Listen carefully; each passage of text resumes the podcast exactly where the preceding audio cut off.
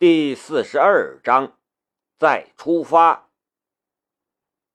蒋群友最近快疯了，儿子突然被抓了进去，罪名是私藏管制刀具和毒品，正在被拘留。但十五天拘留期已经满了，却依然没放出来。再过几天就要提起公诉了，这事儿一旦上了法庭。那就麻烦了。当初听到儿子被拘留的消息之后，蒋全友立刻开始联系自己的那些关系户们，但以往一口一个蒋老板的各种关系，现在却像是见了瘟神一样，十个电话里面有一两个能接起来，接了之后听到他的声音，二话不说就扣死了。也就其中一个给了他句话：“你这儿子太嚣张了，你知道他是撞在谁手里了吗？这事儿是梁局督办的，你也就死了这条心吧。”梁局是谁？梁建强啊，在文集县这也是顶了天儿的大人物了。文集县能稳压梁局一头的一把手都能数过来，能找的也就只有那个人了。文集县长顾刚。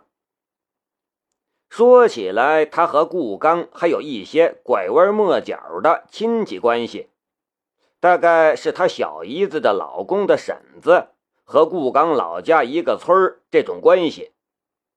但这种时候。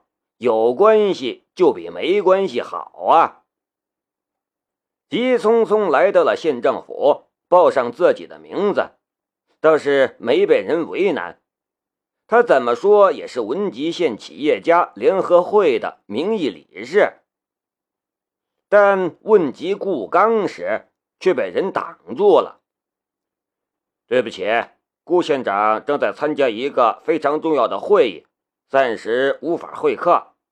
你有什么事可以告诉我，我会转达给顾县长的。您放心，企业家朋友的困难，我们工作人员一定会听，保证为您服务好。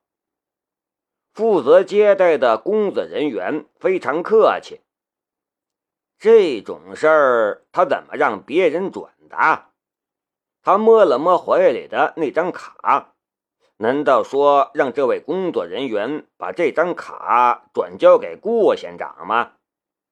也只能摇摇头，苦笑道：“呃，我在这里等顾县长。不管心里有多着急，他也不能在这里露出来，只能等着，一直等着。而此时此刻，在县政府的一间小会议室里。一场规模不大的会议正在举行，只是这会议的主题有点奇怪。这场会议是关于南明去青阳上大学的，把一个学生上大学的事儿拿到会议室里来讨论，已经很奇葩了。更不要说县里几个头面人物都在。而且还有几个更不得了的人物，正在通过网络参加这次会议。最近几天，又有几名投资商来到了文集县投资，这些人大多是揽神会馆的顾客。顾刚曾经在私下里开玩笑说：“现在的南明已经顶得上十个招商局长了。”呃，鉴于南明同学为我县做出的贡献，我认为南明同学上大学事宜，应当当成我们县的重要工作来对待。身为县长的顾刚说出这句话的时候，其实场面是有些好笑的，但是在场的人没有一个人会觉得这样好笑。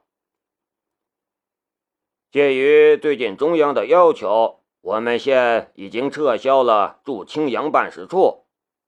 所以南明同学到青阳之后，我们就有些力有未逮了，所以还需要企业方面的同志和将要去青阳的同志们多多费心了。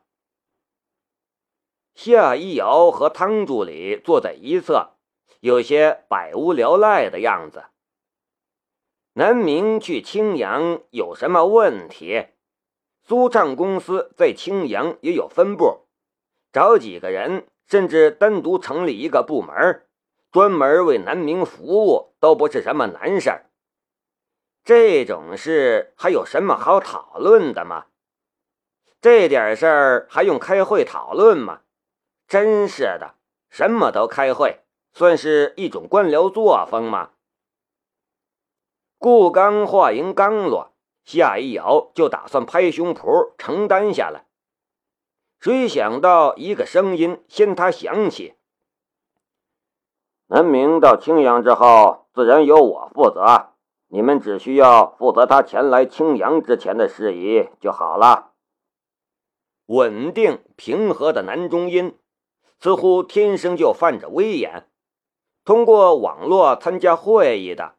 正是陆振国，众人面面相觑。就算是领导，这也太霸道了，不是？他不敢说，不代表别人不敢说。庆老爷子的声音中气十足。振国，你当我是空气吗？顿时，几个大佬开始争吵起来。似乎要打起来了。梁建强坐在角落，有点无奈。自家闺女还没成功上马呢，这南明就走了，他的泰山翁婿梦怎么办？呃，这样，我们派车去。顾刚还没说完，就看到秘书小王急匆匆闯了进来。在他耳边低声说了两句。什么？顾刚面色一变。你说南明他买了今天上午的火车票？什么？顿时满是皆惊。我们立刻去火车站。呃，我派人去火车站接站。这小傻瓜，我可以送他去呀。霎时间，整个会议室乱了起来，有几个人已经快步跑了出去。都别忙，陆老的声音响起来。既然南明要这么做，定然也有他的道理。孩子长大了，有时候我们只需要凝望着他的背影就好了。顿时，屋里的人都静了下来。在座的人大多都已经为人父母，这句话突然戳中了什么，让每个人心中都有了一些触动。是啊，孩子长大了，总会离开父母身边的。再厉害的父母，也不可能包办孩子的一辈子。不行，我不放心，我要去看看。夏一瑶实在是体会不到这种感情，他就是不放心。说完，还是奔了出去。南明拖着一个大箱子，背着一个书包，伸手在家属院的门口拦下了一辆出租车。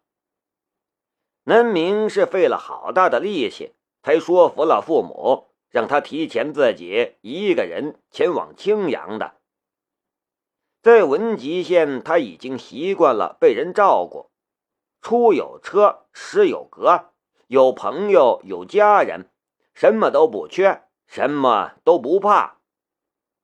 这么小的一个小城市，大家拐弯抹角的都认识，开车十分钟就能绕城区一圈了。但是到了青阳，应该是完全不同的光景。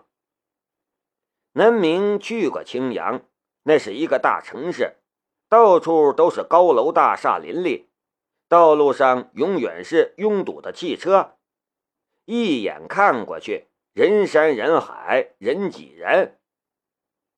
虽然有陆伯伯他们在青阳，但他们都是大人物，一定也很忙。人贵在自知，文集县的这些人之所以对自己这么好，一定是因为看在姚姐和哥哥的面子上。